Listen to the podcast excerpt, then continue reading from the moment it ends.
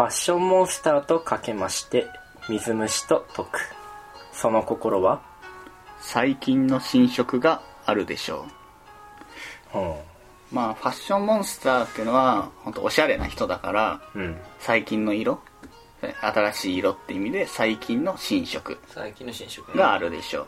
新色新しい色。があるでしょう。最近はリーセントリーのそう。色で水虫っていうのはこう細菌が原因だから。うん。細菌が犯す。細菌の新色がある。でしょうまい。これはうまいよ。なるほどね、本物の謎かけじゃんこれ。えー続きまして。センター試験とかけまして腐りかけのみかんと解く。その心は？誤食はダメでしょう。ん。うまあ腐りかけのみかん。これは食べちゃいけないからね。腐ってはないけど腐りかけは。まあ誤って食べちゃいけないってことで誤食はダメでしょ。間違えて食べる。うん。でセンター試験これは本当に誤食誤った問題とか出るの誤食っていうから、うん。それは誤食はダメでしょ。ううわうまいな。ね。しっかりかかってんな。はい、はい。いかがでしたでしょうか？それでは行きましょう。大学生のぼやき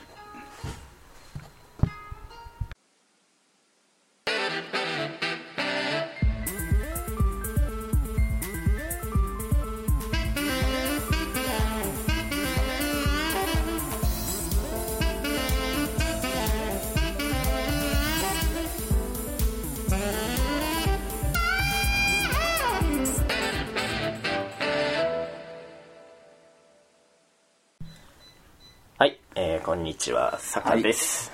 ペップです。松です。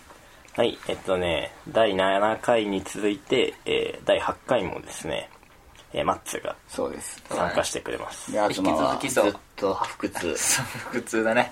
ずーっと。あときつそうだねこんな長い間腹痛なんてことあんの まあまあまあまあ。しょうがないね。はい。で、まあオープニングではですね、あの、第6回放送で石塚がかけきれなかっかけたきれなかった、いやかかったけどねあれもね十まあ分まあまあ、あれの謎かけの方をですね、えーマッツーがですね、あの、ふ普通にしてくれました。そう普通に。本当にかけちゃうそう芸風をここで知ってもらおうと思って。すごいよマジで。本当にこれなんか別に俺俺があれ送ったとかじゃないからね、うん自作自演ではないから本当ね。に頑張ってひねり出したやつだから。半端ないな。はい。で、まあ前回はですね、あの、セオリズムっていうのは 人間関係学第1項セオリズムをやりましてまあそれの話で終わってしまったんであのマッツーの話はほぼせずにですね、うん。まあ、いきなり入ってしまったんであんまりこう怖いよね。そううんゲスト感なかったもんな。だって俺がもうさセオリズムと謎かけっていうイメージしか今ないんですよ 恐ろしい人だと思われちゃうから。恐ろしいよ。なんであのですねちょっとマッツーの紹介とかマッツーとの話とかをね、したいと思います。あマッツーは、えーまたこれまた、えー野球部です。野球部だね。野球部しかいないのよそうなんだよね。友達は野球部が基本なんだけど、まあそんなマッツーはですね今秋田の方に住んでてそうでえーっと試験が終わったんでもこううすぐに終わった瞬間に帰って。帰省して来てくれました。いや俺もさずっとこのラジオのリスナーだったから、うん。この間まで、試験中もずっとこれ聞いてたね。笑ったよね。自習室で 静かな中でこれ聞いて笑ってたわ。あのねその最近あの他のまあその芸人ラジオはもう散々聞いてきたんだけどまあ今もいろいろ聞いてるけどこの最近はその勉強がてらポッドキャストの勉強がてら他のコメディ部門の素人の一般人のポッドキャストもちょっと聞いこれてみたと同じようなやつを。そうすごい人気の番組があるからいくつか聞いたんだけどこの一つ確信を持って言えるのは、うん俺らの番組よりボケてる 番組はない。ボケの数ではピカイチ。群を抜いてる俺らよりふざけてる番組ない。こだかられはね間違いない。渋滞しちゃってんじゃないのこれボケが。ボケ渋滞してんのかなね、全桁違いだった本当に。なんか結構その日常のありふれた出来事をこう改めて指摘するみたいな番組が結構多い、だけどやっぱ日常ってさそこまでさすがにボケ転がってないのよ、まあそうね。いやでもある程度のエピソードートークなんだよ。ね でも俺らやっぱねすごいわ。なんかそこはねちょっと自信を持っていいかないとや思います。それが万人受けするかって話よ。そうなの。あそうなのよ。要は。あのだから言ってみれば前回あの90分間ボケてたよ。ああ壮絶なボケだったよね。まあ真剣にはやってるんだけどうん。ね、てかもう俺ら自身もそのセオリズムの話がさなボケなのか真剣なのかもう分かってない。そうそうそう。もう境界がなくなっちゃったからそううん。でですね。まああのマッツとはですねまあ高校の時はまあ同じクラスには一度もなってないしね。まあ部活も違ったんだけど、まあなんか委員会委員会とかで 一緒だったりして、まあ仲良くなってまあそういう感じなんですけどまあじゃあマッツーと最も濃密な時間を過ごした時期っていつかなって考えると これ割と最近でそうね。あのここの年末年始でした。すごい時間一緒にいたよ。うん。えっと発表すると年末 年末年始の7日間で僕とマッツーが共有した時間が107時間30ずっと一緒にいたよ107時間うん。分107時間30分を一緒に共有してる。丸4日ちょっとでしょ7日中の。まあ、マッツーと一緒に旅行行って泊まったってのもあるし、あの、マッツーの車にずっと乗ってたんだよね。いやいやサッカーずっと俺のゲイ説出るでしょ あのない、どこ行くにしても、まずマッツーの家まで行って、マッツーの車に乗って 移動するっていう。助手席には常に坂がいたよそねう。もう俺の体の形が助手席に もう食い込んでた食い込んでる。出来上がってる。だって俺帰省して親に会ってた時間よりも長いよ坂に会ってた時間の方が悲しいよもうどこに行くにしても、秋田から東京に行く時も、まあ、マッツーの車で帰ってきたし、さあそれに一緒に乗って帰ってきたしね。わざわざ秋田まで行って、うん。秋田から東京に行だからくっていう。坂とかは俺の家に帰るために来たんだか。ら なんか変だけど、なるほど。で、まあ、ドンバロン行く時もマッツーの車で行って、ドンバロン終わった後も一緒に温泉行ったし、その後もだって俺は2時ぐらいまで3時ぐらいまで一緒にさドライブしてたよね。ああ、それはまた別の日なんだよ。えドンボロの時ドンバロンの後はもうヘトヘトですぐ帰った。あそうだ違うんだ。あれまた別のあれ日で。別の日だ。あれ何の日だっけ？あれは俺が途中で拾われた日だから。あ、そうだ。あれさ、浅草とか高光を探せやった時高道探せか、うん。あれやった時だな。あれ、朝からいろいろ回って、六本木のツルトンタン行ツルトンタン行っ、ってたねで、そっからうだうだして、ずっとだ出してたけで、どメンバー変えて、メンバーを刷新して、また夜までね、浅草とか行ったありして、ね浅草寺で、気づいたらさ、まあ、次の日の3朝3時になって。で、あの、繰り返してたら、まあ、107時間30分になってたね。怖いよこの数字はいや、本当にね、すごい。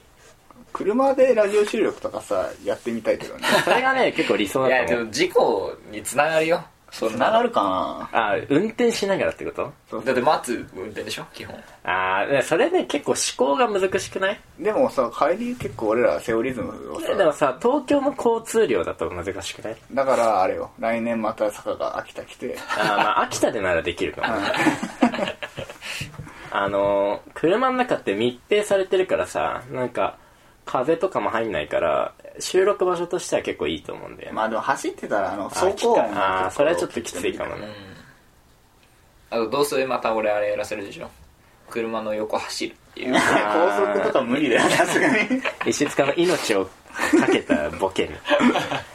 あの、スカイツリーの周りを、まあ、車で走ってたんだけど、まあ、一回石塚になんか調べに行かせたんだよね。なんかイルミネーションがまだやってるか何時までかみたいな。で、石塚が調べてる間に、まあ、ありきたりなボケで、こう先にちょっと行ってるみたいな感じで、車ちょっと進ませちょっといた。と置いて帰るみたいなね俺ねまあ石塚が気づいて、こう、走って寄ってきたんだけど、俺ら車で逃げ潰して、石塚と車を競争させる。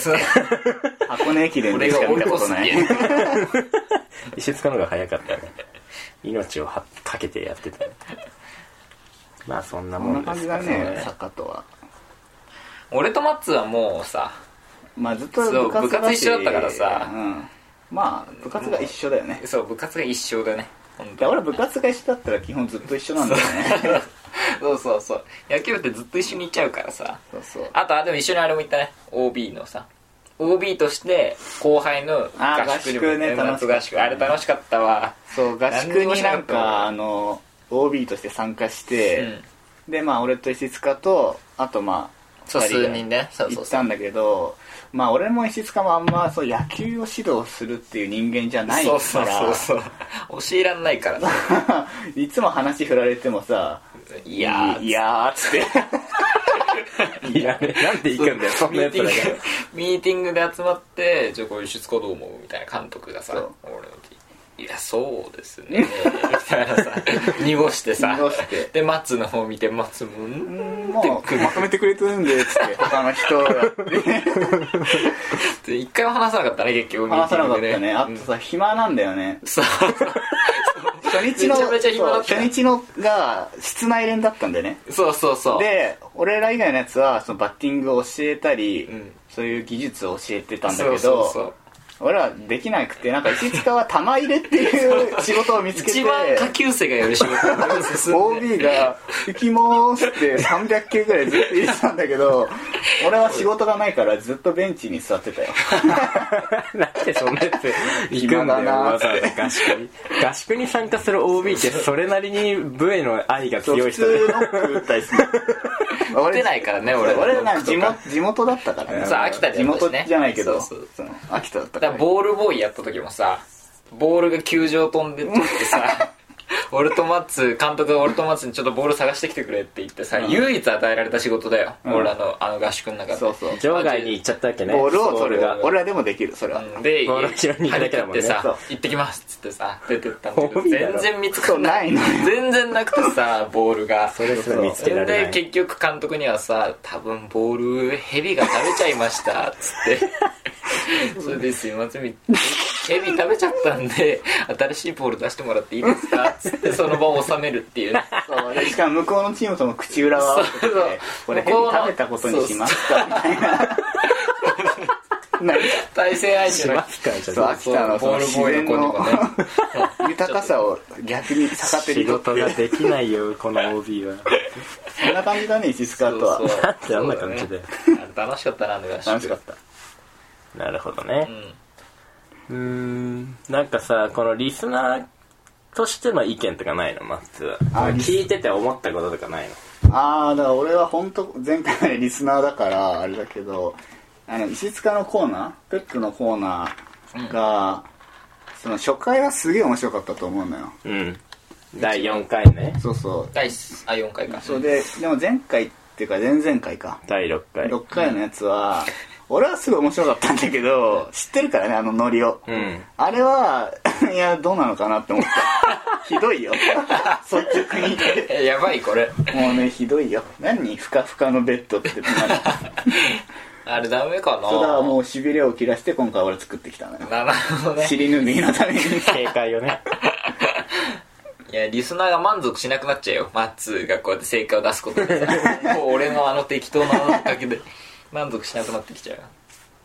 このさ基本的な構成としてはさオープニングでまあ軽いボケをやって で曲入ってで、えトークゾーンとしてまあこうやって普通の会話を挟むじゃん、その後にまあコーナーに入るわけね、うん。でエンディングまあ BG 流しながら喋って終わるという感じなんだけど、このこのトークフリートークの部分はさどうなんだろうね。ああ楽しいよフリートーク。あのフリートークとコーナーの比率ってのを考えてていやフリートークはしようと思えば結構無限にできるんだけど、コーナーの例えば普通歌で、うん。このメールの送り主との対話？ううん。こうメールに対して突っ込みながら進めてってるけど、うん。それとただ俺らの持論を展開するフリートーク、まあ、どっちが票好きかなっていう。ああやっぱ普通歌の方がさ普通歌ってまあフリートークっぽくもできるじゃん。まあなってるね結構。結構。俺ら普通オタに対してとは思えないぐらい膨らますからね。だからまあ めちゃ膨らますから普通歌は結構俺好きだけどね。あああれはあれでね。楽しいよ。まあじゃあまあフフリートークはフリートークでいいとして、まあまあ。そうどんなにコーナー増やそうと俺ら結局フリートークみたいになっちゃうそうなっからさちゃうのなるほどね。まあいいんじゃない？それをスタイルということで なるほどね。でね俺ねちょっと思ってんのが、奥様方からのメール欲しくない？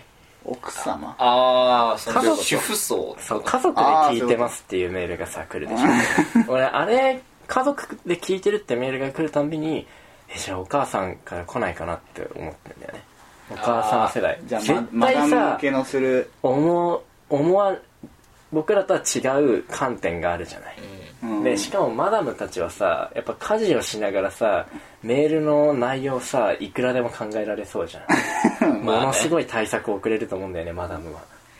まあそうか。じゃあそのマドモアゼル向きのうんマダムアゼルたちとの対話ってちょっと楽しそうじゃない？なかなかいやできないかな俺らの会話は受けないんじゃないの？主婦層に。でも主婦層は聞いてるんだもん聞いてるのか。何人か家族で聞いてますっていう話があるいから。や本当なのだから本当に聞いてるのであればあのマダム層からのメールはちょっと期待してます。いやそれはだから宣伝しすれば。俺らジェントリズムだからさ奥様方からの保護者層のあそっか。昭和世代ばいいわけ。そう世が昭和なら大スター論そうそうそうこれは。これね前回第7回をちゃんと聞いてるか問われる。問われるね。そうだね。今ので笑った人はしっかり聞いた人あだの今後先生会割とセオセオリズムはもう説明しましたよって体で喋っていくことになるから今まであのひた隠しにしてやってきたりとかそうあるけどちょっと漏れてたけどねもうやったからあのそれをたかが外れたように使ってるからねもう全部これはやったもんだからっていうんで、うん分かんなかったらもう毎回第6 7回に戻ってそう聞いてくれ聞き直してくださいっていうねでねじゃあまあなんか俺話したいことがあるから話すけど、うん。うんあの第3回ぐらいでの普通オタでうん。K40 がねああ3つぐらい送ってきてくれてそうのうちの一つに「あなたにとってのスターは誰ですか?」みたいな話でああったね。あったね。その時にまあ俺別にスターとかいないかなみたいな話になって、うん。まあなるとしているとしたらまあスポーツ選手かなみたいな、うん。まあ、その理由がさ芸能人って普通だよって話したの覚えてる、うん覚えてる。俺本当に全部5回ずつぐらい聞いてるから 事細やかに覚えてる。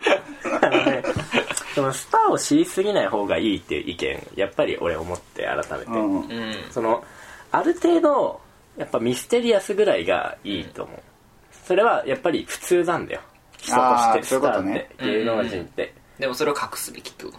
そのある程度ミステリアスなままにしといた方がいいよって全部ひけらかすのはひけよくない。らかすと理解の範疇に及うん。ああぶ来ちゃうこれやっぱり普通の人なんだなってなっちゃうとそれを親近感と捉えるかもしれないけど、うん。いやでも親近感よりもはいらないやっぱ憧れが欲しくない？やっぱスタまあーには。芸能人だからね結局。親近感は難しいよ友達でいいからね。でね俺例えを考えてきたの、うメッシってんリオネル・メッシ。もうスターじゃん。もう大スターフットボールのすごい人じゃん俺らの中で。うん。でもメッシがすごい瞬間ってサッカーをしてる時だけだと思う。そうだよ。洗顔の時は？いやいや飯気持ちいいわ。あの瞬スカルプの CM の時はねねあすごいすごいと思わないメッシがすごい時やっぱり試合をしてる。時だけどね資本人じゃないしあのそういう意味でつまりメッシに憧れるうん。時間ってのは極論プレーしてる90分間だけかもしれないよね、まあそうかもね。確かにね。だからその普段のメッシを見たら幻滅する可能性ある。いや、うん。なんならねメッシのトークがめっちゃつまんなかったら 俺結構メッシを見る目変わると思ういるやいやつまんないんじゃない？いやメッシそう多分そうしかも多分つまらないんだよ、メッシって。多分いいかにもいや世つまんなそうなんだよ。メッシのトークの面白さを。俺はね多分面白くないと思うん俺もそんな気がするね。メッシがもしも俺の許せないツボでゲラゲラ笑うタイプでしかも全然面白くないところをガンガン攻めてくるタイプ？いまだにスアレスをさ噛みつきでいじるとかでしょ？面白いよえ噛むの？もうすぐもう噛むの？みたいないじりをしたらもう引くよね。全然面白くないそれなえると思う俺だったら。あー。確かに。そこら辺のミステリアスは必要だよね。でもロナウドとかさ絶対面白くつまらないじゃん。もうつまんないよ。もうわかわかるしわかるよ。ロナクリスチャーノ・ロナウドって絶対つまんないんだよ喋り。まあそうでしょうね。いかにも俺らの嫌いなボケをしてる。メッシはまだまだこまだそのなんかまだそのリアクション芸とかじゃないと思う。でもロナウドはいかにもははちゃめちゃなテンションで盛り上がるのが楽しい部類の人なんそういうだよ感じするよねだからロナウドはでもプレーしてるところだけ見てれば最高にかっこいいじゃん、うん。そういう意味で知りすぎない方がいいしと思うんだよねロナウドのことを。メッシのことを。でも最近のさテレビとかってさ結構アスリートとかさ出たりしてさ、うんあれ危険だよ。だからあれをさ見たいって思う人もいるってことじゃない世の中。でもそれはそれ気づいてないんだよね世の中が。スあまだ。ポーツ選手すごいあのスポーツしてる瞬間すごいだけにとらわれて他も知りたいって思っちゃったんだけど他は普通だよそうそう。俺はそれに警鐘を鳴らすべき。あならせてか普通未満かもしれないじゃんえだってさ例えばマー君ってさ、あ田中マー君、うん。すごいじゃん、うん。もう野球の投手として、うんでもさなんだっけももクロ好きみたいなさ、うん。一面があるじゃん、うん。でもそれをさ見て結構あそういう一面あるんだ。あいい好きって思う人もいるんじゃない？あーいるかもね。でも俺はなんかいるその一面とは思うけ やっぱそれは否定的？ももクロの一面は。や別にももクロ好きとかは別に全然プラスにはならならならない。気持ち悪って思う俺は。な いでもっと言うとさ今のメッシに惚れてるメッシの奥さんいるよね。いるうん。いるまあメッシはいいや幼馴染だから。うん。ロナウドにしようかな。ロナウド奥さんいないでしょ。ああいやあいやでもいるじゃん彼女とか。ああじゃあいやイニエスタにするか。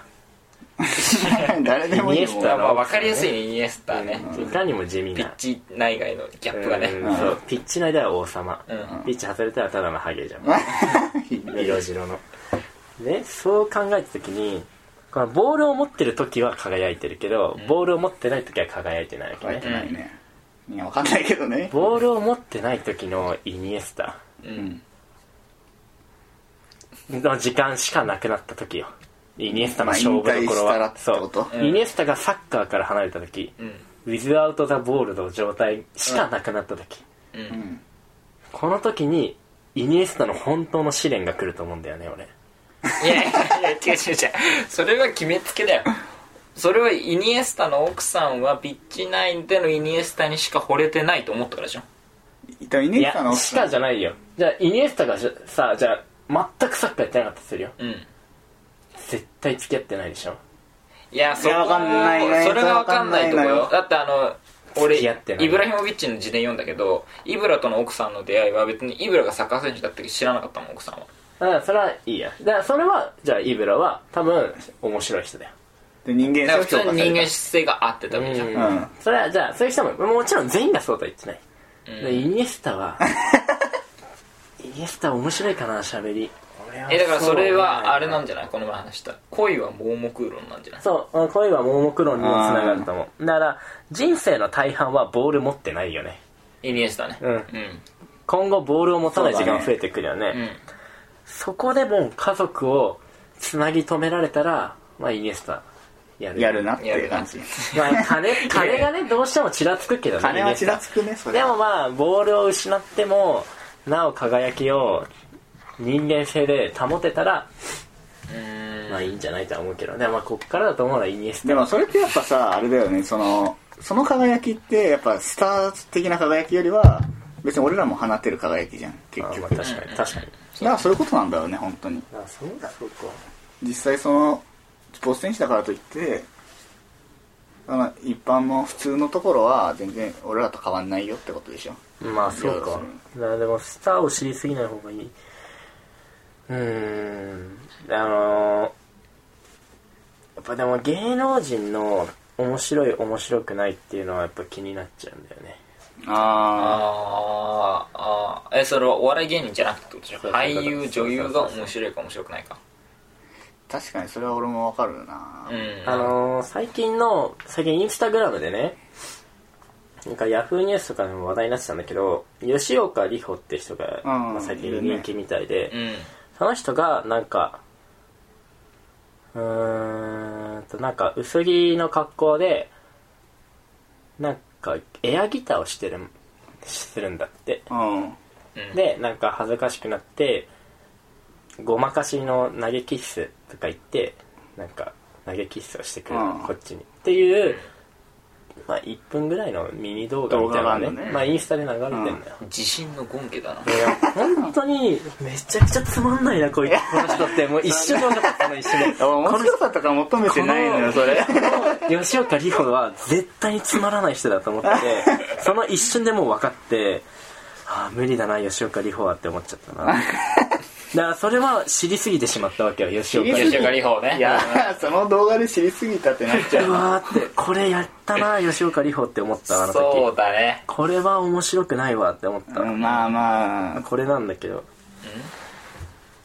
ああまだか。でギターを弾く。外で。ああよくやってるね。あ吉岡里帆でした。まあ可愛らしいけど。春は。あーこれね。いや俺のあの率直な意見言うよ。めちゃめちゃ可愛いと思った今。あマジ、うん。俺面白いつまんなって思った。ああそう俺酒寄りだったからね 結構。きつとだからねそう石塚みたいな人もさいるからこういう動画があそうなんだね。だかだかららマイノリティだったのか。俺らはあの笑いっていう物事にその重点を置きすぎ。あマジか。俺いいと思ったね。あほんとそっちか。うん。え今今聞こえたかな本当あのインスタグラムで「ハッシュタグ吉岡里帆」で多分最初の方に出てくる動画があるから、まあ、それでそうと思見見つかるよね。てもらえばいいと思う。薄い格好であのなんかエアギターみたいなのやって投げキしてくるから。クソつまんない。いやこれねいやこれねやられてみちゃいやいやでもいや違うよいやーきついな。いやだから俺も別に面白く面白いとは思わないよ。あだからいや面白くなきゃつまらないくない？ああだから分かるよ。すごく分だかからる言いたいことは。俺はめちゃくちゃ可愛いけどそれ別につまらないよって言えばいいじゃん。あいや言う。あもう事言うよ。実を俺もし彼女だったねその人が。だからそしたらさ吉岡里帆は別に面白い動画を上げようとしたわけじゃないって言うよ。そうそうそう。そうなんだだからそれなのよ本本質は別に吉野は面白さでを狙っもてないわ坂はそういうんじゃなくて面白い面白くないを狙っている狙ってない以前につまらなさすぎるってことでしょ。そうだつまらないことをするなっていう話。ここまでつまんないのもう勘弁してちょうだいってことでしょ。きついってなる。け いやそれはきついそれは認識の差じゃない。だから例えば坂がインスタグラムにあの好きなサッカー選手の画像を上げて私はこのサッカー選手が好きですってやって誰かがこんなつまらない写真あげるなって言ってるようなもんなんじゃないの？いやボケを狙うなこんって言ってるまあいやそれはその人の都合にない。それは違う。このさっきのやつは明らかになんか欲してるやつでしょ。あまあ何か言われた欲してんじゃん。な感じだった対ねあれやべえよマジで。ダメダメか。俺いや可愛いと思ったけどな。なだからあれはつまらないってことを俺らに知らせてしまっちゃったしだからミステリアス不足だよな。本性が出たね。うんあれ化けのつまらないが つまらないがバレたあれで。違う違う違う。違う違ういやじゃあじゃあかじゃああ分かった分かった。じゃあつまらないことはまあわかるよ。確定したよね、うんつまらないあの動画はつまらないよね。つまらない。そしてあのつまらない動画を上げようっていう行為をしてる時点で、あの人そのものがつまらないってことが確定したのも OK あそれはわかるよそうだからもうそれならいいやだからそっからはどれだけそのつまんないことを重要視するかっていう話でしょ。あれをつまらない動画面白い面白くないとかそういう事実の話で上げてるわけじゃないよっていうのはまあじゃあ受け入れるよ。でも、あの動画を上げてる時点でつまらない人間であるってことはつまらない人間だな確かだよね、あオッケーオッケー。それでいい。あ吉岡里帆がつまらないで一致したならもう僕は。満足怖いよ。で俺はもし俺がその吉岡里帆と付き合うんだったらそれをい誰もが面白いというような女性にまで育て上げる自信があるあんどっから湧いてるお前の育成欲調教欲が 怖いんだよなたまに。だからだね。だからどんどんつまんなくてもいいの。俺の手にかける最終的に面白くなんだからそんなことないよ。恋は盲目っていう言葉あるけどさうあの言葉は本当にすごいなっていう。うんそうだね。まあ、前の石塚ともしたけどあまりに的確だよなこの言葉。んそうそうそうなの。うん。恋は盲目って本当的確な言葉よ。その何人も盲目なやつを見てきた。ああ それはまあそうかもね。そうよそのどういうことかっていうとあの俺の高校の同期の子で、こいつと付き合ってたんだって女の子がいいんだけど。うんうん。その子はのまあ要するにその子の元彼が僕にからしたらああつまんない。つまらないどころの作業本当にやばいだろうみたいなやつなの、ー。うんでもその女の子って全然変な子じゃなくてすごい僕も話しやすいすごいいい子なんだけど、うんでもそんな変築林と付き合ってた でその子は今振り返ってみると本当バカだったなとか言うあ言ってんだる。自分で。あ自覚があるの、うん。いや全然なんであんなやつと付き合ってたんだろうみたいな。だから今は僕の立場と同じ立場で立って話してるのね。なるほどね。うん。後で考えたらっていう自覚をね。でも俺から言わせるとそういうことじゃないね。ああいやね何のカバーにもなってなくて。坂とその子は多分決定的に違うよあの後で振り返って自覚するんじゃあまりに手遅れ もうその一瞬でも心を許してるだけでもうめちゃくちゃ引いてんのね。だから多分その人のそのツボのその範囲域が結構広くて多分本質的に多分その人はその付き合ってた人元彼をその許容する位置だったけど多分坂はその元彼の笑いはそのツボから外れてるどころじゃなくて、もうアウトのツボってことでしょ、うん。そうだから後で振り返ってやっぱ違ったなと坂野はもう花からお話にならないだから違うんだよね。そこにツボかぶっちゃってる時点であびっくりするんだよね。でいやでもえー、ツボいやでもなんかその子は後で振り返った感じではもう本当にありえないぐらいの感じの否定に入ってるわけね、だから俺と同じくらいのスタンスに今いるの。うんうんうん後で振り返ったらね。振り返ったら。まあでもそれも本心か分かんないよ。ちょっと未練がいやでも相当気持ち入ってた。あそうなんだ。いやそれもかわいそうだよ。元彼も。だから恋は盲目だなって本当にその子を見るたびに思ってて あいつとなあいつのこと好きと思った瞬間がある確かにね。そうだね。いやだからしか俺はその恋は盲目っていう言葉を120%利用したいわけ。お前自分を相当下げすんでるってことだよ。となると いやてか恋を盲目ってことは向こうは俺のことが好きである以上俺の言うことは全部正解だと思う。なるほどね。だから調教できるってね。そうそうそう。この世で最も魅力的なクラブはマンチェスターシティだよ。うんって言ったら恋は盲目であるがゆえにうん。120%それを受け入れるわいやすごいね恋って。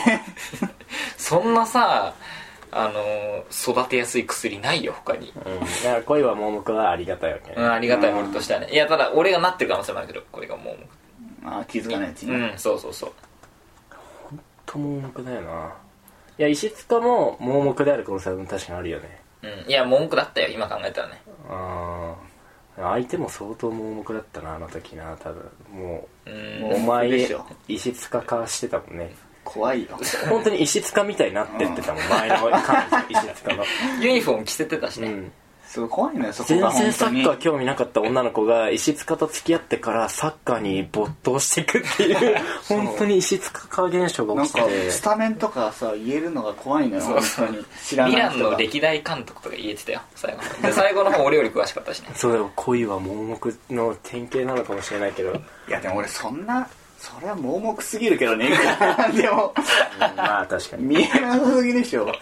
でもなんか本当にその俺ら俺的にはそいつ本当につまらないぞってやつにもやっぱいるんだよ彼女がうん。ことごとくいるんだよね。うんうん皆さん。うん。彼女が。いやだから一つの可能性はサッカーだけが違うっていう。なんなら俺が不正解な可能性そうそう。いやでもさひこいつのこと好きなんだ。盲目だな恋ってって思うな。まあでもそれわかる。なんかその俺男で俺こいつはもう無理だなっていうそのツボのゾーンの人と付き合ってる女の子も俺なんかああ無理だなって思っちゃう節あるわ。ああそれはサッカーも言ってたね。こういう関係一致のぎそうそうそう。原則でしょ。こういう？だから人のこういう関係を気にしちゃう。でうん。一歩ダメ。一人でもダメな人。そうだからこいつとこんなつまんないやつと付き合うやつってつまんないんじゃないって思っちゃう。うん。ああそれは女性側も否定してるわけね。そうう。ん。分かる分かる分かる。それはそうだよね。そう間違いない。やっぱ盲目ではね。そう片付けられないレベルのことはあるよ。世の中。どういうことそれは。いやこんな付き合うみたいなだって何でもしちゃうっておかしいもん。絶対ああ確そうだからこう振り返ればとか言うけど例えばこの一桁の足し算をさ間違ったとするじゃん。うん。なんかテストで、うん。で今振り返ったらバカだなって思ってもいやそれバカすぎでしょっていう。いくらなんでも。えそれは盲目すぎってこと？そうそういうこと。それはなんて言えばいいの？はて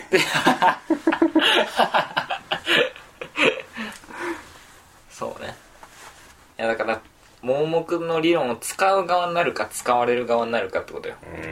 まあ気づいてないからね盲目は自分で。うんそう。だから使う気になったとしても使われてたっていうこともあるよね。うん、それが結婚詐欺みたいなもんでしょ。そうなのかな？でも結婚詐欺って結局そうでしょ。盲目さを使ってるわけでしょ。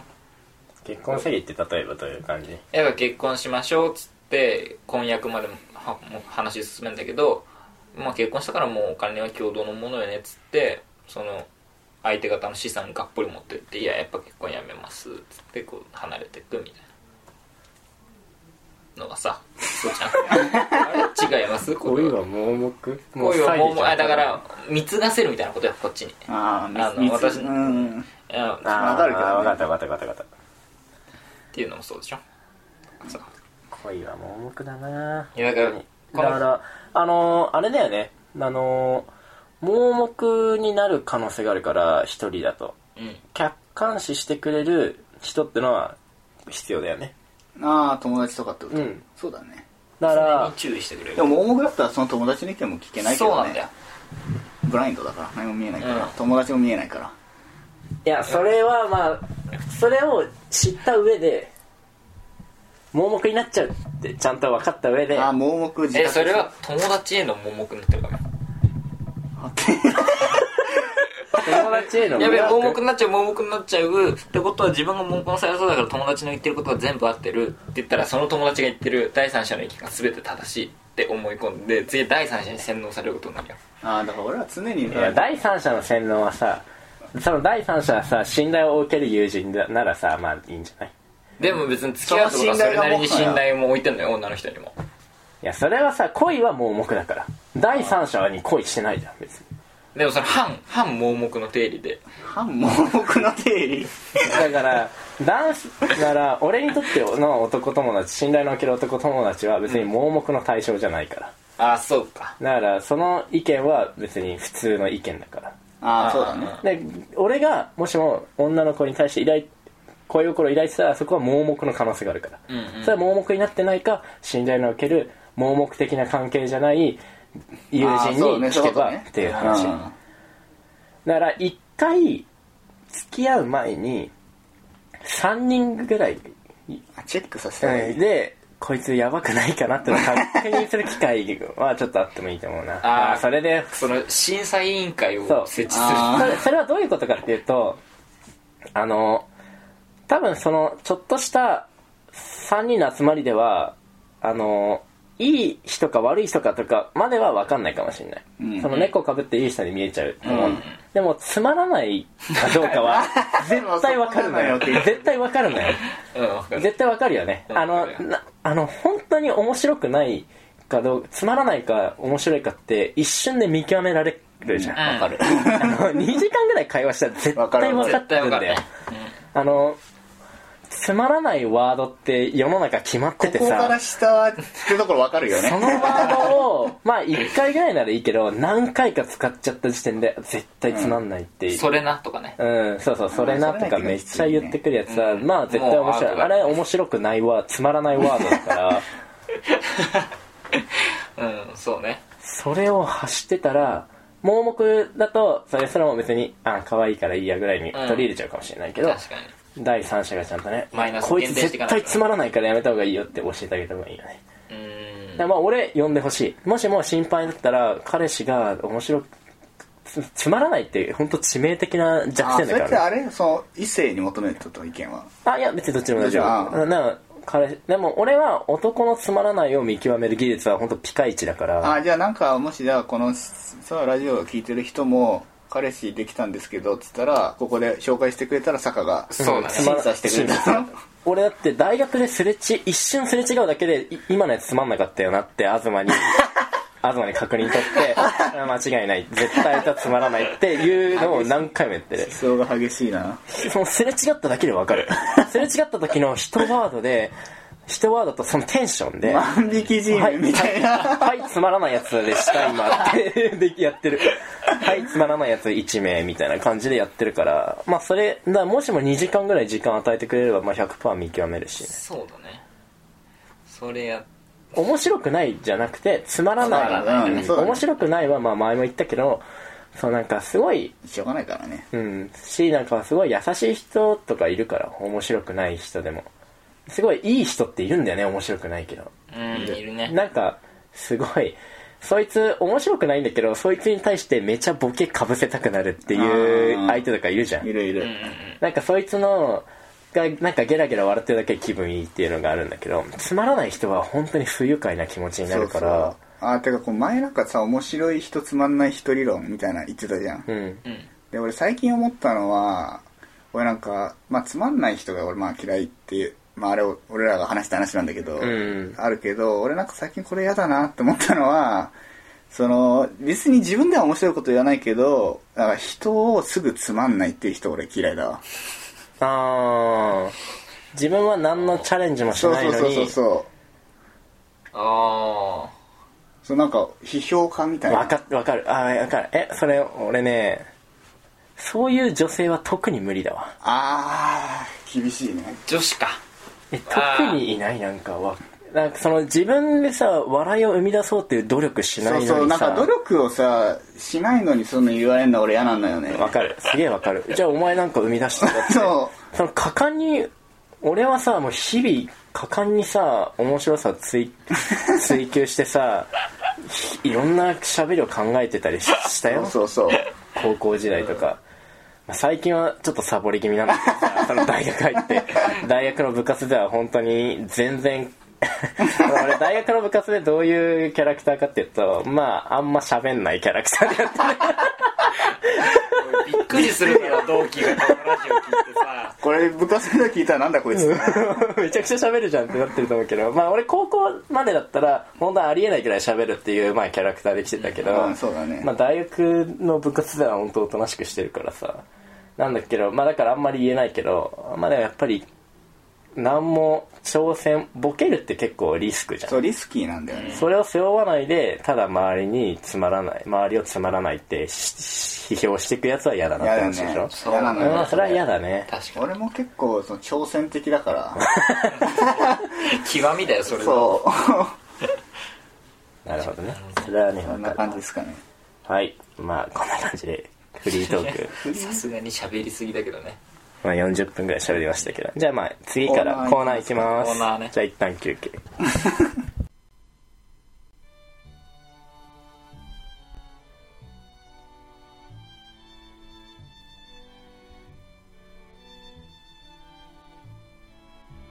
大学生のぼやき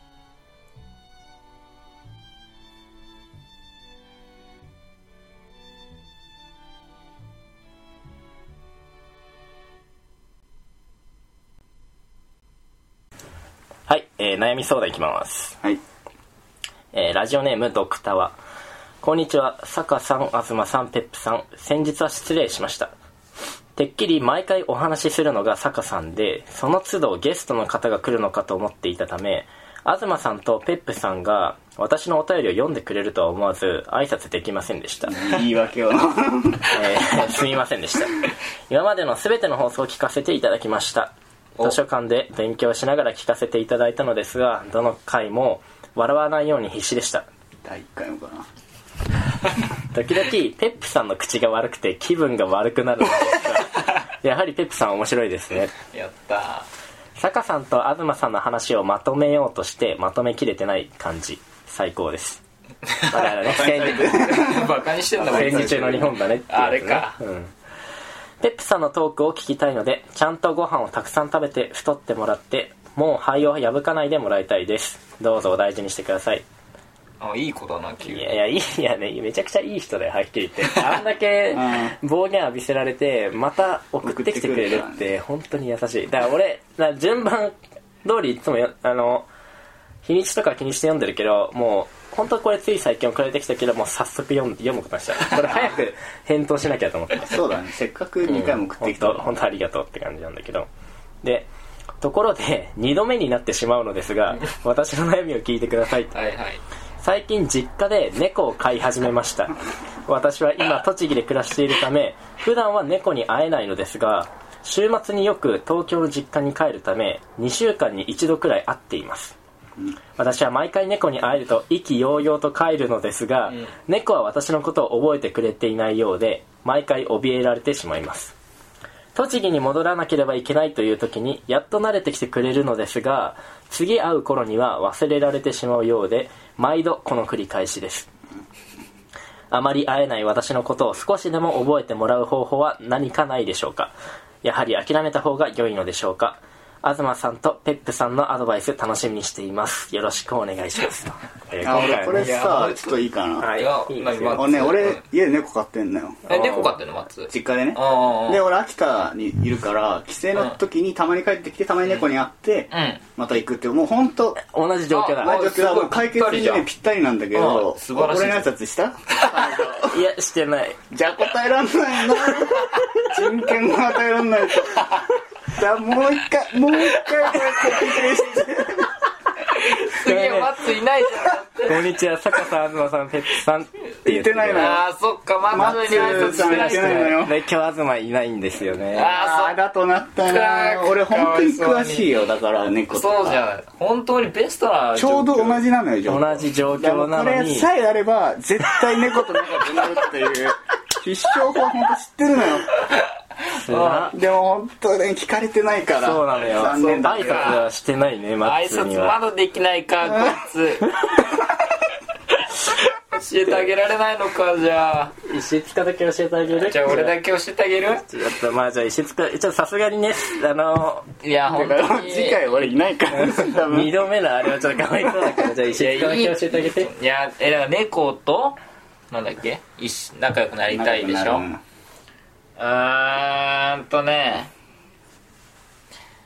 まあ正直言うよ。うん。うん特にない。なんかよ特に解決策持ち合わせてないわ俺。とりあえずあの時は大げさに言って大げさに言ったけどすっからかん開けてみれば。いやねもう本当俺も同じよ。何？も同いや俺俺2歳の頃から帰ったから、で俺あの秋田行ったのは20歳ぐらいだから18年ずっと一緒に暮らしてたから忘れようがないのよ。うちの猫俺のこと。全然状況違えじゃねだ だからもう帰った瞬間に寄ってくるけどうちの猫は。えかじゃあちょっとわからないっていうか。ならないなでも猫っそうだね。てうん。その長期記憶いいらしいよ。あそうなの？犬より。じゃあ。だから本当は覚えてんのよこの猫も。うんうんうん。でもなんかツンケンしちゃってるだけなんじゃない？あおあ俺あるわ。ごめん。一個ある。た。なんかあの俺の猫の名前リンって言うんだけど、うん。リンリンっていう名前を呼んでも俺の方には来ないの、ただ俺がその飼い始めた当初から指をパチって鳴らす。これやってリンって呼ぶとあの来させるようにしてたの、うん。俺の元に連れてきたの。強制的に。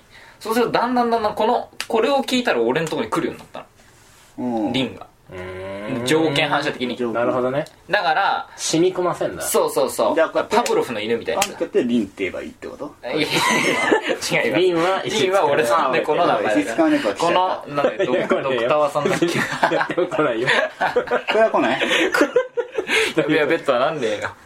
えドクタワさんだっけ？ドクターはドクターさんも帰るたびに何かスタ鈴でもいいしね。特定の鈴の音でもいいし何か条件反射するやつを携えてその猫と接すればその帰ってきたたびにこれその音すれば寄ってくるみたいな。そうそうそなるほどね。うみたいなね。これいい意見これいい意見じゃない？これをだからぜひやってもらいたいね。ドそうだね。クターさん。オッケー。なるほどね。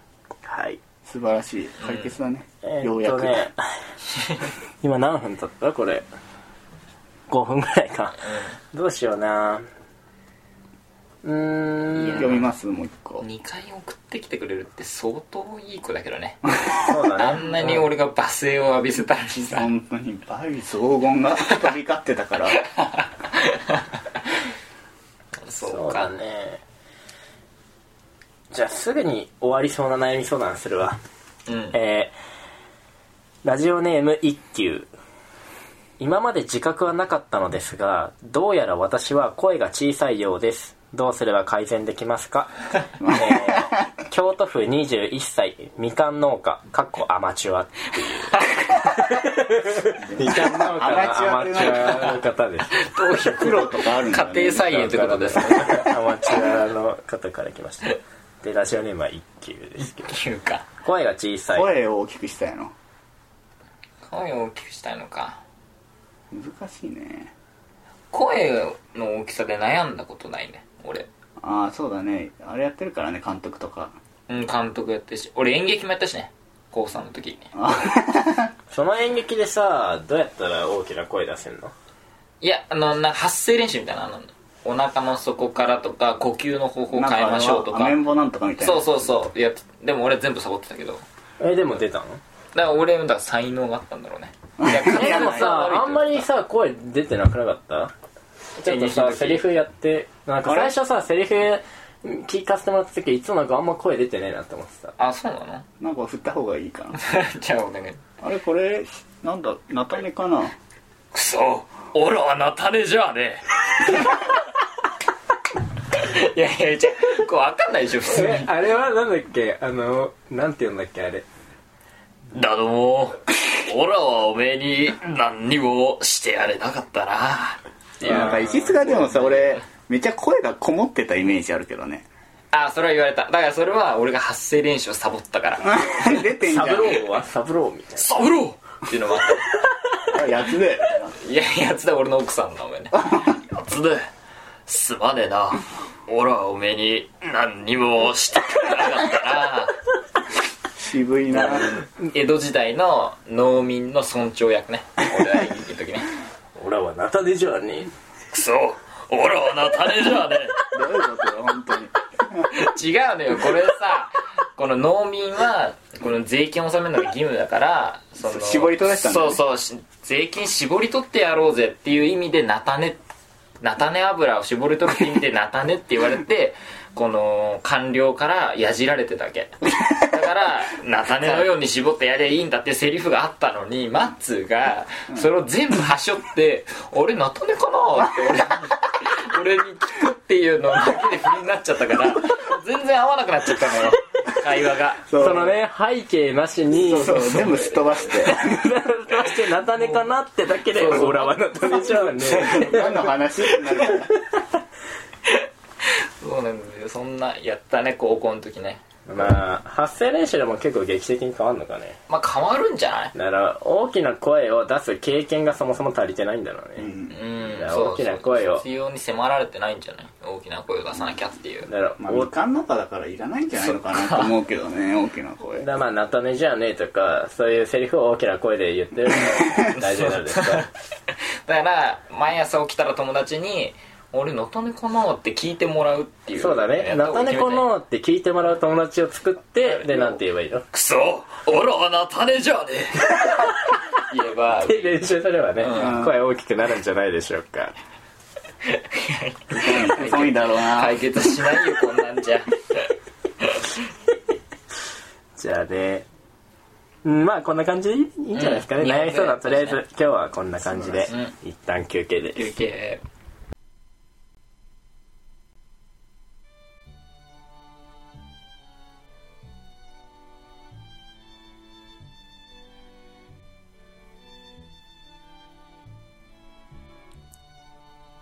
di Nancio di Studente Universitario.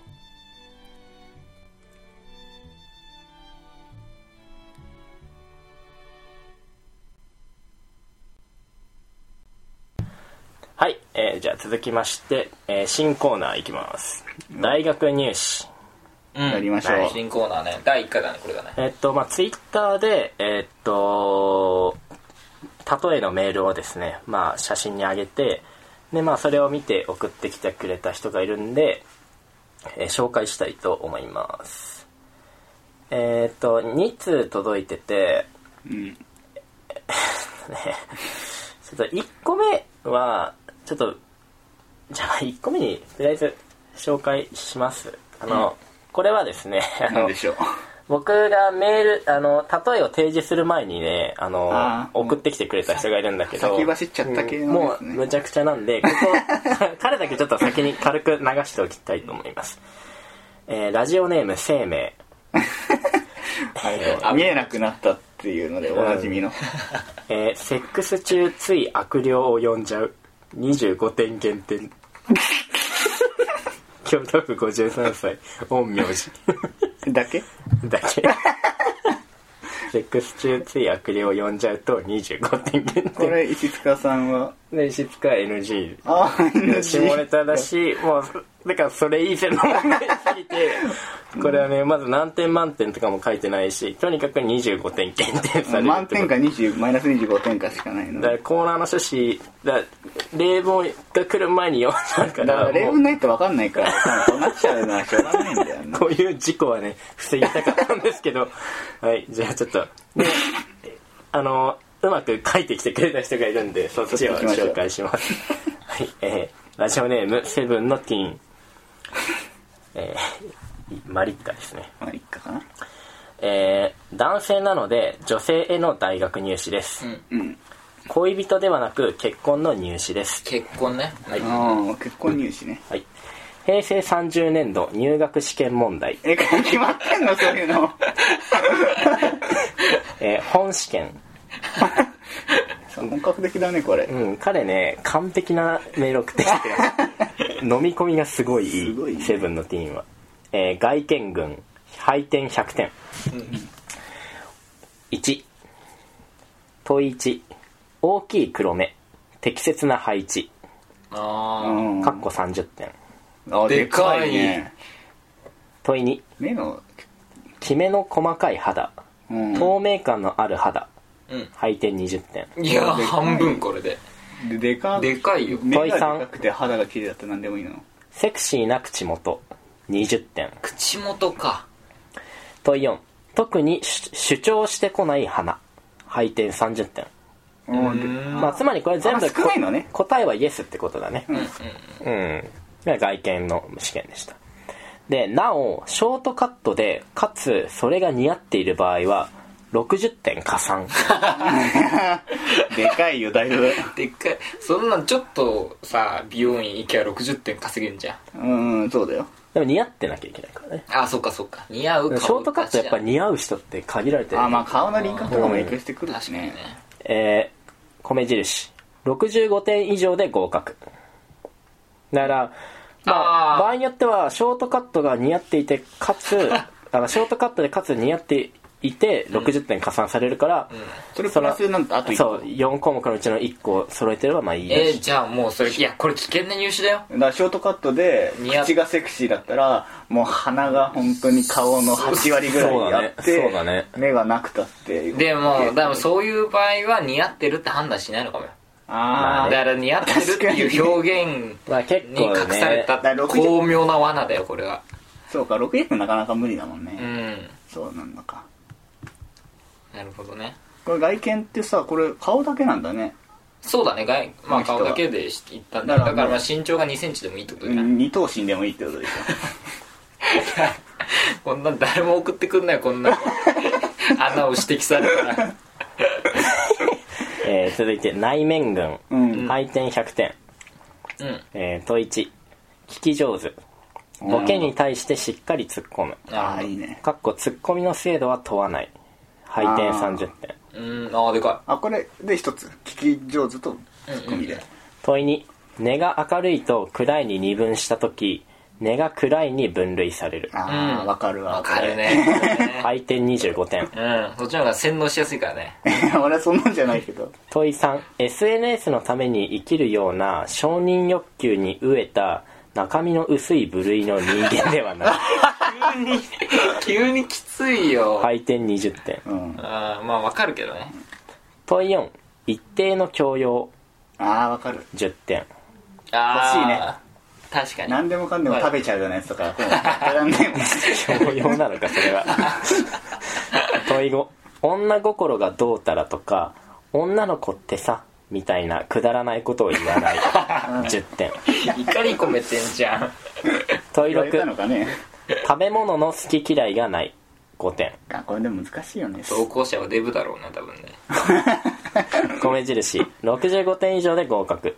あなお外見群で80点以上の生徒は内面群の点数に関わりなく合格とする。あー。あそれはいいなるほど。だから相当可愛かったらもう別に何にもできなくてあそっちか。いいってことそういうことか。うん。こいつ面食いか。面食いそういうことってことだね。なるほどね。正直だね。本当に。まあ、なるほど。外見群見てみると大きい黒目適切な配置、まあまあだろうね。うんだまあ目がねだから大きさを問わないってことじゃん？その主主体の白目。でも黒目大きかったらそれに比例して大きいでしょうね。黒目だけ大きい。ってことある十分な教養で引かれたわきめの細かい肌透明感のある肌。まあ肌の綺麗さってマジで大事。まあ大事だよね。きつくね。肌汚い人ってまあなんか。そんなにね俺重視しないけどね。汚いのは嫌だけど綺麗じゃなくていいから。なんかそんななんかそうそう目立たないであってほしね透明とかそんなでもこの人は結構綺麗を求めてるってことでしょ。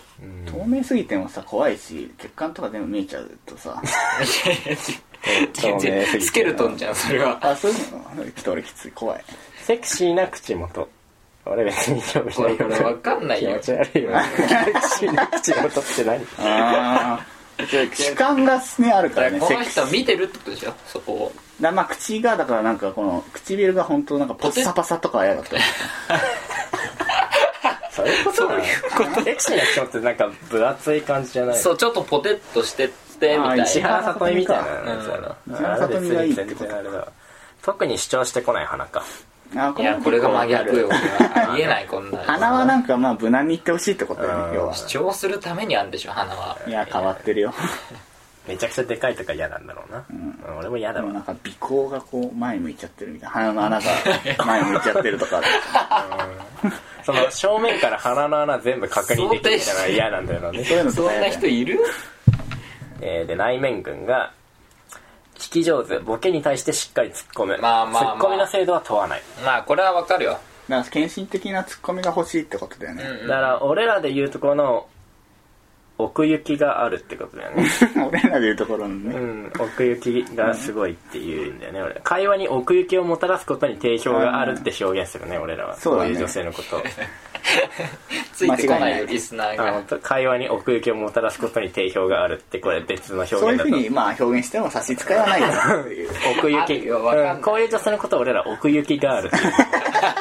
聞き上手でボケに対してしっかり突あそれっ込める人完全に奥行きがあるだね。そう奥行きがあるでで根が明るいと暗いに二分した時根が暗いに分類されるこれわかる、うんこれは分かるよ。うんわかる。ネガティブな方がいいよな。てか俺はなんならあの上っ面は明るい方がいいがベスト。ああそういう感じ。俺は上っ面が明るくてみんなには明るいって言ってるけど実は暗いみたいな人は好き。えー、俺それはねえな。俺逆とかはちょっと怖いわ。俺が逆だから。なんなら あ俺は結構みなんつうの？見た目そんな結構さに明るい感じじゃないよね。でも俺本当にあのオプティミズムがすごくて あのいやさ俺らは分かるよ。その内面のひょうきんさはそうすごいあの暗いところが一個もないから、逆の人の方がいいなって思う。なるほどなるほど。俺はあのー暗い人好きなんだ俺。うんそうだよね坂は。その明るい人ってすっかすかに見えんだよね。わかるでしょ？分かる。明るい人明るい明るい人スカスカに見えるけどそれで芯があったらどう？でも明るいまま中に。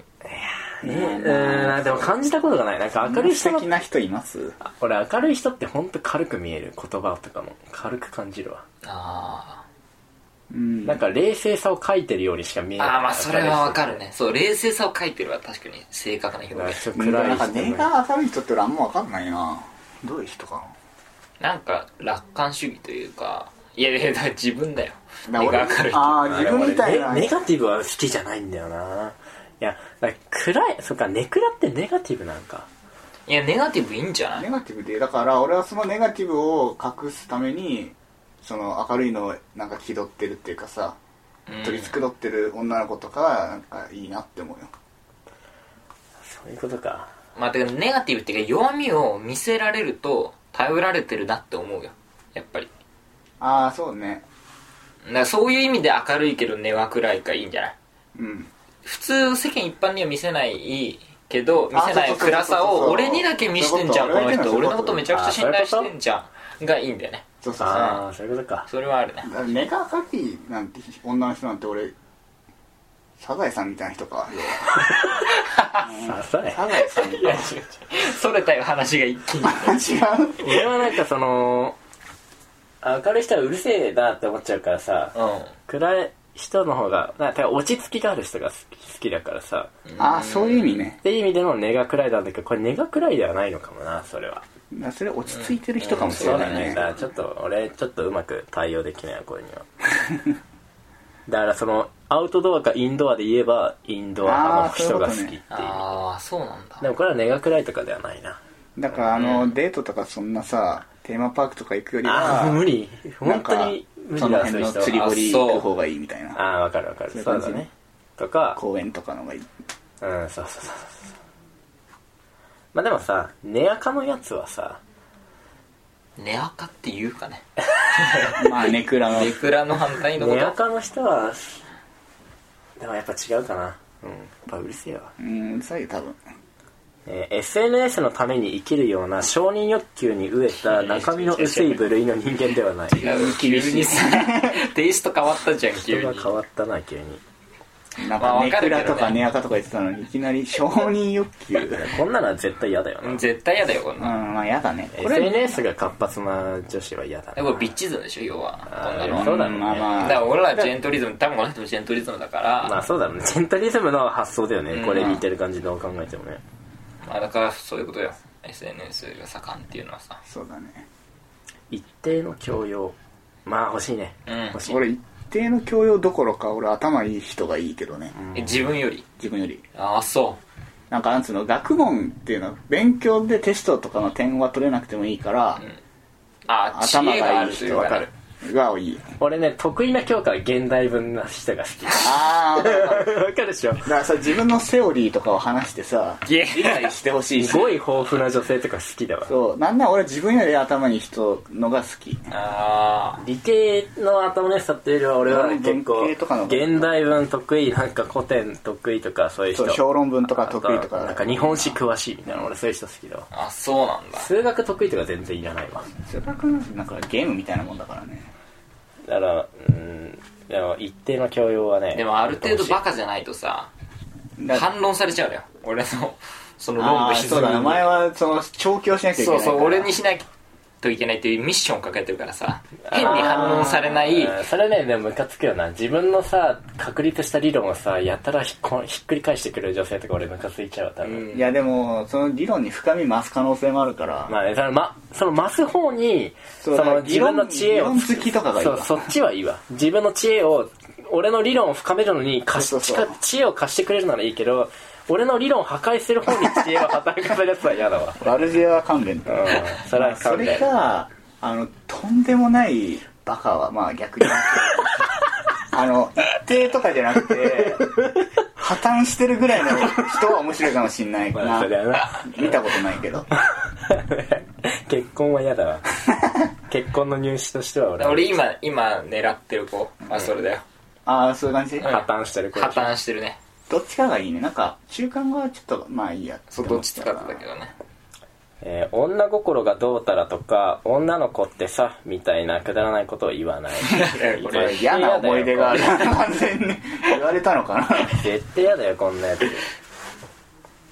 そう女ね心がどうたら意味わかんうねえもん女心とかまあまあでもこういう人はまああニュートラリズムと付き合えばいいんじゃない？にうん。うん。そういうまく処理してくれる人うまくそうそういう処理してくれる。人だね。うん女心がわかるの切れちゃうもんねそんな。そういう人が女心とか知らないのとか言われたらさ。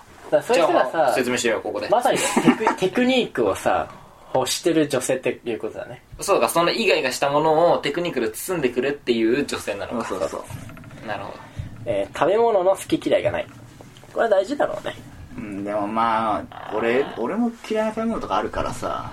あのないー、俺寿司が嫌いなんだよね。ね刺身がさ 食えねえからさそのまあちょっとなんかそのいるんだよね。その寿司が嫌いって人生の半分損してるよっていう人いるんだよね。それはそれはもう言い過ぎよ。うんななそれってあれじゃないつまらないワードじゃない？そうつまこれマジでつまらない。半分損してるってつまらないワードだね。あのあわかるわ。寿司嫌いって言った時にそういう返ししてくるやつってすごい定番の会話だよねこれ。そうそうそう、うん。フォーマットであるようなね。うん。それを改めて口にしちゃうっていう行為、めちゃくちゃつまらないと思うんですよ。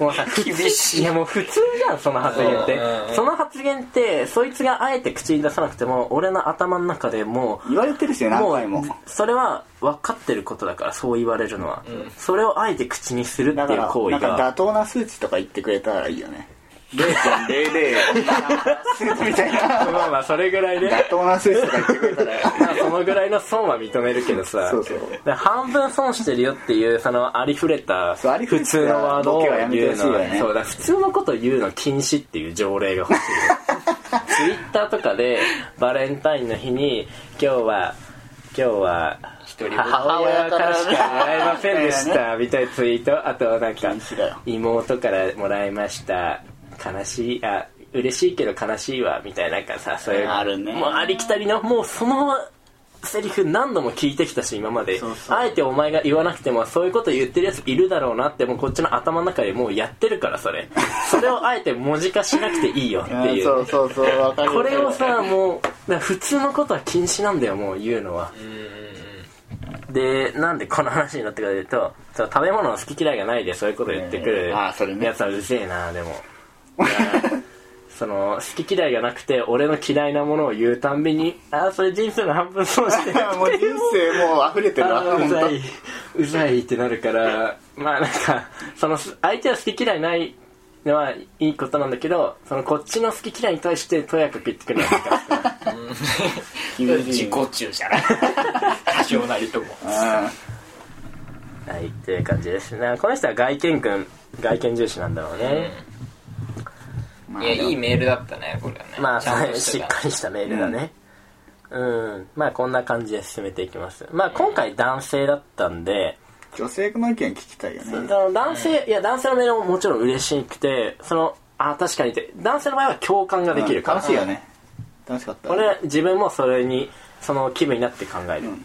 で女性から来た場合は自分がそれのアピール大会そのそのねその基準点を超えれるかっていう楽しみ方がある。俺みたいな今日女性の人はあの普通にこの問題この入試問題解いてみてっていうことだよね、そしたらこのなんだっけえっとえセブンのティーンそうセブンのティーンとの結婚できるかどうかが分かる分かる。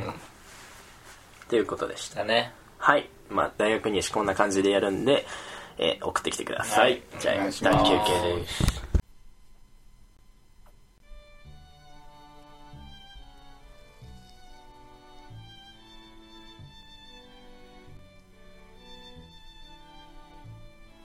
大学生のぼやき。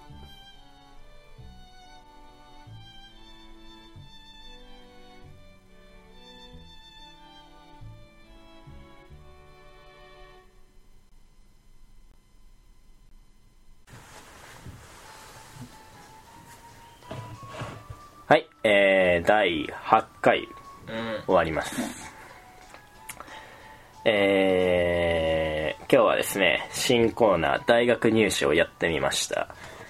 どうだったですかね？楽しかったけどねこうん。いずれっちは。さ俺とかマッツンのさ入試問題を発表するよ多分。ああなるほどね。こうん。の大学入試のあのコーナーっていうのはその一人一回しか送れないんだよね。その内容的に。その好みがコロコロ変わる人間でない限りさ。だから、まあ、メールの来る数っていうのはまあ限りがあるんだけどうんでもなんかその一人一通なだけに一回なだけに、まあ、こちら側も用意してちょっと紹介したいなっていう思いもある。うん。ということで、まあ、石塚とかはもう考えてくれててなんでまあどっかのタイミングでね俺もまあ結構考えたりああじゃあこちらからの出題もある感じで、えじゃあ生命さんはあの一個だけってこと？そうだね。生命さんはあの一点 陰陽師としてはねやっぱあそこだけは外せないんだよあそこは外せないっていうあれで決定になっちゃったんだ。っていう感じですね。はい。じゃあ宛先言います、えーメールアドレスはぼやき大学アットマーク Gmail.com ぼやき大学アットマーク Gmail.com boyaki daigaku アットマーク Gmail.com となっております。全部小文字です。で、えー募集コーナー「ふつおた悩み相談」「ペップの謝罪」「ペップの悩み相談」「大学入試」「Sorry I'm Gerard」の6つですね。ペップの悩み相談って何？あじゃあペップの謎かけか。謎謎かけ。毎回やっちゃうペップの謎かけです。すいませんはいという感じですえー、 Sorry I'm ジェラードのコーナーはね、あのー結構気楽にやっていこうと思ってるんで、あのー滑った話とかをね、ガンガン送ってください。あれはですね、こう、普通歌とか悩み相談は、一通一通結構取り上げて読んでるけど、ソーリー・アイム・ジェラードは結構疾走感のある、こう、ポンポンポンといいテンポでやっていきたいコーナーなんで、まあなんか、いっぱい数があるといいなという感じです。はい、もう本当自分の滑ってもう笑い飛ばすしかないネタにするしかないようなねそんな悲しいメールをいっぱい待ってるんで。はいそんな感じです。では、えー第8回終わりたいと思います、えー、坂でした。松でした。ペップでした。モールとこらぜ